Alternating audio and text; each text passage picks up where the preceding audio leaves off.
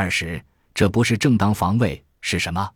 正当防卫是为了使国家公共利益、本人或他人的人身财产或其他权利免受正在进行的不法侵害而采取的制止不法侵害的行为。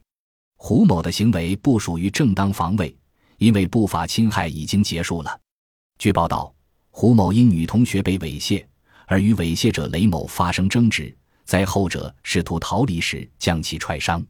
踹人的行为发生在猥亵停止之后。既然不法侵害已经结束了，事后的这种攻击行为当然不符合正当防卫的时间条件，不具有防卫性质，不成立正当防卫，也不是防卫过当。既然如此，警方最初认定胡某涉嫌故意伤害致人轻伤，并将其刑事拘留，是否就是合理的呢？显然也不是。我国刑法虽然只规定了正当防卫和紧急避险两种法定的排除犯罪性的事由。但刑法理论中存在大量超法规的违法阻却事由，比如法令行为、正当业务行为、得到被害人承诺的行为等等，允许公民在紧急状态下私力救济。这些超法规的违法阻却事由是道德生活赋予公民的权利，在一定程度上缓和了机械的严刑峻法。比如，行为人在他处发现自己被偷的摩托车，没有报警就骑了回来。表面上虽然符合盗窃罪的构成要件，但本质上属于自救，是一种被许可的行为。回到本案，胡某的行为虽然不属于正当防卫，但具有扭送的性质。扭送属于法令行为，是一种重要的违法阻却事由。比如，在没有经过被害人家属同意的情况下，法医依然解剖被害人尸体，表面上虽然符合侮辱尸体罪的构成要件，但显然不构成犯罪。因为解剖尸体是法医基于法律、法令、法规的规定所实施的行为，而根据我国刑事诉讼法第八十四条，对于有下列情形的人，任何公民都可以立即扭送公安机关、人民检察院或者人民法院处理。其中之一就是正在实行犯罪或者在犯罪后及时被发觉的。因此，如果胡某欲将猥亵者送交公安机关而被拒绝，由此引发的强制行为就属于法律规定的扭送行为，当然，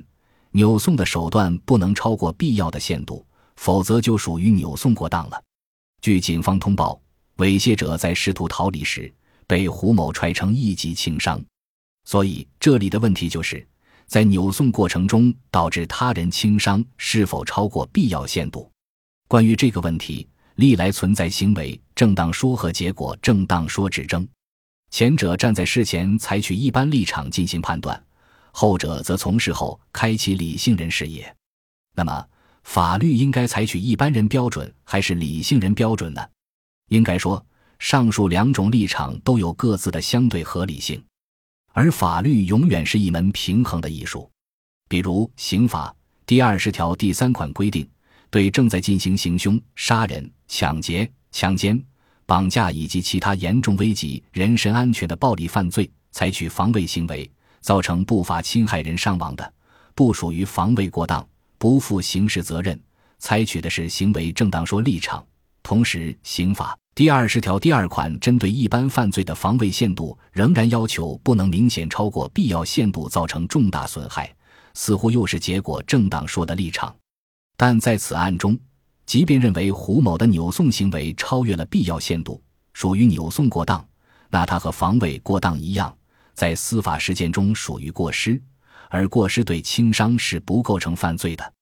也就是说，即便按照扭送过当处理，胡某的行为也不构成犯罪，不宜对其进行刑事拘留。本集播放完毕，感谢您的收听，喜欢请订阅加关注，主页有更多精彩内容。